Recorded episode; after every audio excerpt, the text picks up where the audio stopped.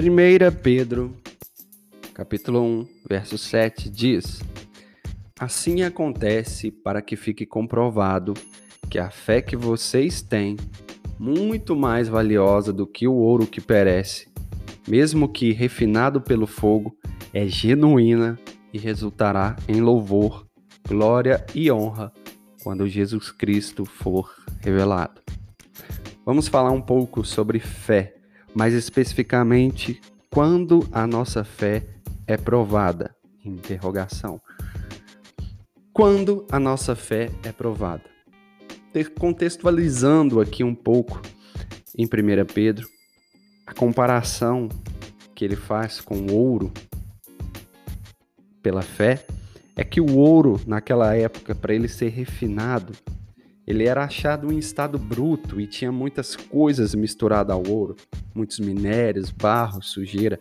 E para o ouro ser purificado, ele tinha que ser primeiro macetado, marretado, depois passava por um, um fogo muito forte para ser derretido e depois modelado. E da mesma forma acontece com a nossa fé. Então, Mateus, quando a nossa fé é provada? Quando a nossa fé passa pelo fogo, passa pela prova. Um, uma das primeiras provas que nós temos na nossa fé é quando nós estamos sozinhos. Quando ninguém nos vê. Quando nós temos aquela sensação de impunidade. Quando a gente tem aquela sensação que nem mesmo Deus está nos vendo. Mas não tem como escapar dos olhos de Deus. Todas as coisas são nuas diante dos olhos dele. Então, nós provamos a nossa fé neste momento, quando estamos sozinhos, quando estamos é, fora do ambiente propício para termos fé. Não digo sozinho de companhia, sim, também, mas sozinho talvez de companhia é, de alguém que professe a mesma fé que você. Entende? Quando você não está num ambiente de igreja, quando você não está próximo de alguém que professa a mesma fé que você. Nessa hora a sua fé é provada. Segunda coisa que mostra, segunda situação, né? Melhor dizendo, que mostra que a nossa fé é provada. Quando tudo está bem. Sabe por quê? Quando tudo está ruim, você não tem opção. Quando tudo está ruim, é aquele ditado: quando a gente está no fundo do poço, a gente só tem duas opções. Ou olha para o fundo do poço e morre lá, ou olha para cima e pede socorro. Então, quando tudo está bem, quando a gente sai do fundo do poço, é que aí a gente vê se nós temos fé, se nós temos gratidão e se nós vamos louvar a Deus. Terceira situação em que a nossa fé é provada. Quando nós temos que perdoar. Ah, aí vem um problema muito grande, porque muitas pessoas têm dificuldade em perdoar. Mas a palavra de Deus é recheada de versículos que nos remetem a fazer, a ter uma atitude de perdão. Porque, primeiro de todos, quem nos ensinou a perdoar? Jesus Cristo. Ele perdoou todos os nossos pecados. Ele perdoou os pecados daquela mulher que foi pega em adultério. Quando ele perguntou, mulher, aonde estão aqueles que iriam te condenar? E ela responde: Todos foram embora. Não ficou nenhum.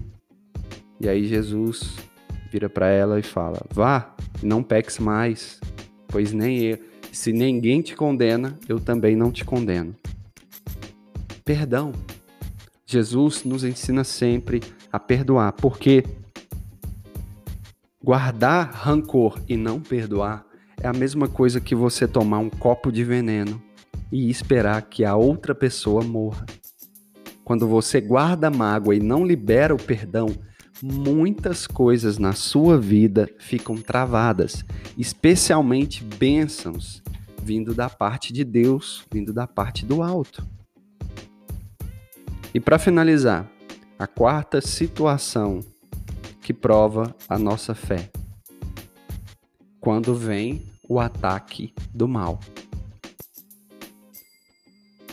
Pois uma coisa é certa: o cristão, o católico, o crente, quem crê em Deus e quem quer viver uma vida reta diante da palavra de Deus, ele sempre vai ter ataques do mal na vida dele. Porque a mesma palavra de Deus, a palavra de Deus, Jesus Cristo, ele nos fala que o céu ele será tomado à força, que o céu, para entrar no céu, a porta é estreita.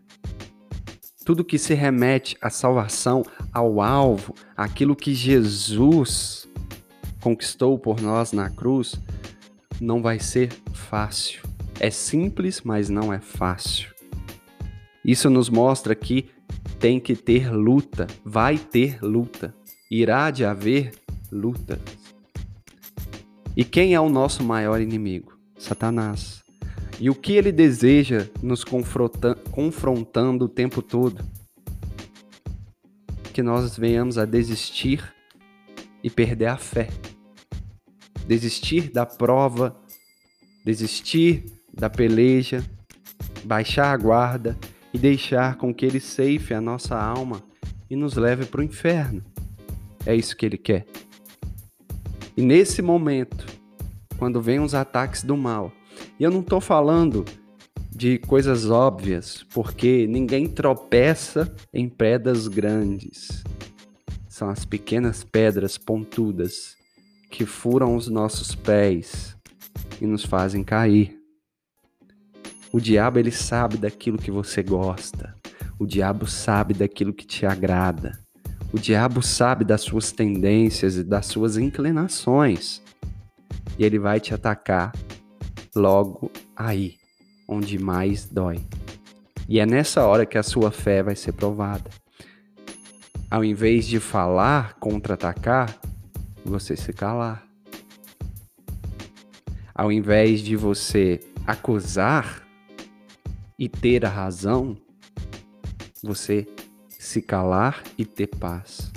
Ao invés de provar do fruto do pecado e cair na tentação, você negar a sua carne e vencer o maligno, assim como Jesus fez ao ser tentado no deserto. A nossa fé é provada, mas ela não é destruída. A nossa fé é provada, mas não destruída, porque com a provação da nossa fé, ela resultará em louvor, glória e honra. E tudo isso se, se transformará em galardão quando Jesus Cristo for revelado. É o que 1 Pedro, capítulo 1, versículo 7, está nos dizendo. Se a sua fé está sendo provada, fique feliz, ela está sendo purificada. E toda vez que nós temos a opção, a opção, guarde isso, todas, todas as vezes que nós temos a opção de lutar, tenha certeza que maior é a vitória do que a derrota. Porque o Deus, o Deus que trabalha conosco, o Deus que vai à nossa frente, ele nunca perdeu uma batalha. Então, se você está sentindo que a sua fé está sendo provada e você está perdendo a batalha, não lute com as suas forças. Peça a Ele que te ajude, para que na hora da sua fé for testada e você tiver que lutar, Ele vai te ajudar e você vai vencer essa batalha. E a glória e a honra será revestida para Ele e isso trará bênçãos para a sua vida.